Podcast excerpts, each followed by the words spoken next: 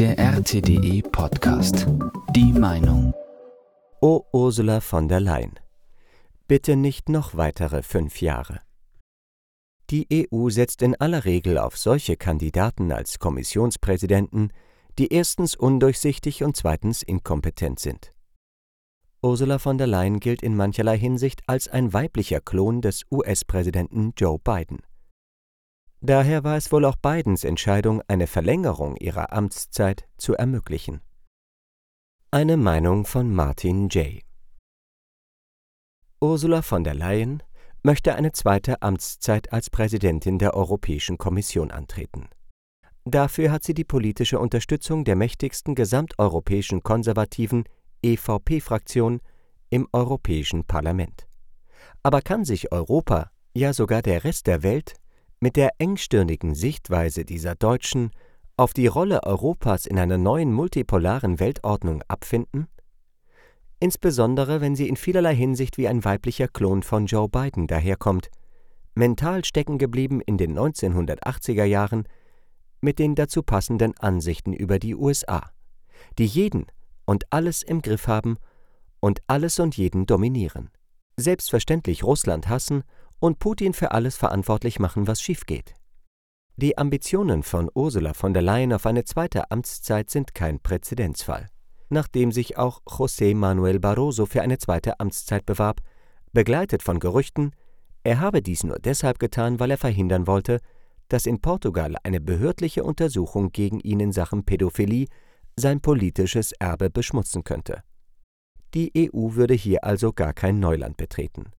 Aber das System der Wahl eines Präsidenten der Europäischen Kommission, jeder Mitgliedstaat stellt seinen eigenen Kandidaten vor, der letztendlich von den Abgeordneten gewählt wird, könnte Ursula auf analoge Ideen gebracht haben, indem ihre zweite Amtszeit auch als eine Möglichkeit betrachtet wird, umständliche behördliche Untersuchungen wegen vermutlicher Korruption zu vermeiden, die unvermeidlich eingeleitet werden würden, sobald sie ihr jetziges Amt verlässt. Da ist etwa ihre dubiose Beziehung zum US-Pharmakonzern Pfizer, der unter ihrer Aufsicht an die EU Impfstoffe im Wert von Milliarden Euro verscherbeln durfte, während gleichzeitig die ganze Angelegenheit samt Vertragstexten vor der Öffentlichkeit geheim gehalten wurden. Dann kam heraus, dass ihr Ehemann zu dieser Zeit für ein Biotech-Unternehmen in den USA arbeitete das seltsamerweise ebenfalls Zuschüsse in Millionenhöhe erhielt und mit Pfizer in Verbindung stehen könnte. Diese unappetitliche Geschichte könnte sie dann doch noch einholen. Somit ist es keine Überraschung, dass die internen Abteilungen für die angebliche Aufsicht und Betrugsbekämpfung der EU bisher nur zum Scheinverfahren eingeleitet haben, um die Beziehung von Ursula von der Leyen zu Pfizer zu untersuchen und erwartungsgemäß weder korrupte Handlungen noch einen Interessenkonflikt feststellen konnten. Aber es ist die New York Times, die mit dem Finger auf sie zeigt, weil Ursula vorgibt, nicht mehr im Besitz der Textnachrichten über den Impfstoffdeal zwischen ihr und den Chefs von Pfizer zu sein, während immer noch ein solch übler Geruch in der Luft hängt. Wenn die Abgeordneten des Europäischen Parlaments Frau von der Leyen im kommenden Spätsommer im Rahmen einer ihrer ersten wichtigen Aufgaben im Parlament ins Kreuzverhör nehmen dürfen, könnte es aber nicht nur um Korruption gehen. Es könnte auch um die Tatsache gehen, dass viele Abgeordnete sie einfach nicht mögen und ihr vor allem auch nicht vertrauen.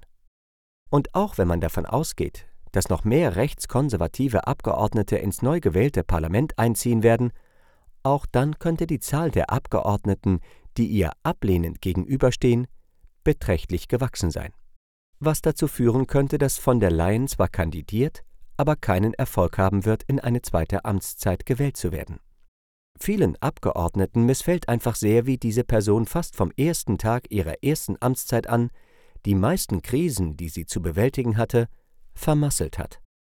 Und in der Folge der EU nicht nur eine Konstellation immer neuer Probleme bescherte, wobei die Einwanderung zu einem Schlüsselproblem wurde, sondern auch die EU-Schuldenspirale immer höher schraubte. Aber selbstverständlich hat Ursula, wie Joe Biden sie nennt, auch auf dieses Durcheinander eine Antwort. Einfach den EU-Haushalt erhöhen, wie sie trocken in ihrer Eröffnungsrede auf der diesjährigen Münchner Sicherheitskonferenz vorschlug.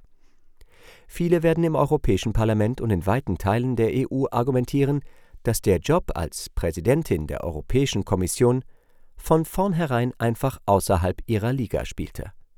Ein Niemand, die mit dem Dünkel der deutschen Politik daherkam, was der studierten Gynäkologin die Möglichkeit gab, in der EU herumzuschnüffeln und davon zu profitieren. Aber die EU setzt nun einmal traditionell in aller Regel auf solche Kandidaten als Kommissionspräsidenten, die undurchsichtig und inkompetent sind. Kaum 100 Tage nach ihrem Amtsantritt folgten auf die Pandemie ein rasanter Anstieg der illegalen Migration, dann Russlands Militäroperation in der Ukraine. Eine rekordverdächtige Inflation, gepaart mit der offenbar willkommenen Kappung der billigen Energieversorgung aus Russland, gefolgt von einem allgemeinen wirtschaftlichen Niedergang, der viele EU-Mitgliedstaaten sehr hart traf. Wobei Deutschland, das Heimatland von Ursula von der Leyen, dabei am härtesten getroffen wurde. Einige werden sich an sie erinnern, weil sie das Virus nur sehr langsam direkt bekämpfte und darauf wartete, dass ein französischer Impfstoff anstelle eines amerikanischen Impfstoffs verfügbar wurde, der viele Menschenleben kostete, bevor sie die Demütigung erfuhren, den Pfizer-Impfstoff kaufen zu müssen. Laut dem Nachrichtenportal Politico, einer US-amerikanischen Website, die auf der Seite des Establishments steht und auch entschieden für die EU einsteht, war von der Leyen die Spitzenreiterin eines geschichtsträchtigen 750 Milliarden Euro Konjunkturfonds, um die Wirtschaft innerhalb der Union nach den lähmenden Monaten des Stillstands wieder in Schwung zu bringen. Monate später beaufsichtigte sie eine beispiellose gemeinsame Beschaffung von Impfstoffen, um sicherzustellen, dass alle Mitgliedstaaten zu gleichen Bedingungen Zugang zu der lebensrettenden Behandlung hatten.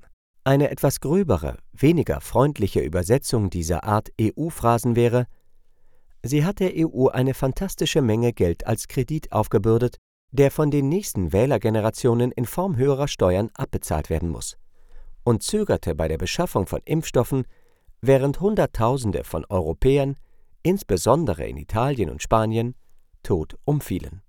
Ursula von der Leyen gilt in mancherlei Hinsicht als ein weiblicher Klon des US-Präsidenten Joe Biden. Tatsächlich werden wohl einige argumentieren, dass es letztlich Bidens Entscheidung war, gerade ihr eine Verlängerung der Amtszeit als Regentin der EU zu ermöglichen. Auch deshalb, weil er schließlich jemand anderen anstelle von Ursula von der Leyen für den Posten des nächsten NATO-Sprechers mit dem Titel Generalsekretär bestimmt hat. Dieser wird sein Amt genau zum selben Zeitpunkt antreten, wenn das neu konstituierte Europäische Parlament im Juni über eine zweite Amtszeit für Ursula von der Leyen zu beraten hat. Biden hat, wie auch für die NATO, nach jemandem gesucht, der so dumm und untertänig ist wie Jens Stoltenberg, was an sich schon eine mühsame Aufgabe ist. Aber mit der Entscheidung, einen bewährten deutschen Dackel in Brüssel zu behalten, scheint ihm das auch für die EU gelungen zu sein. Das war der RTDE Podcast.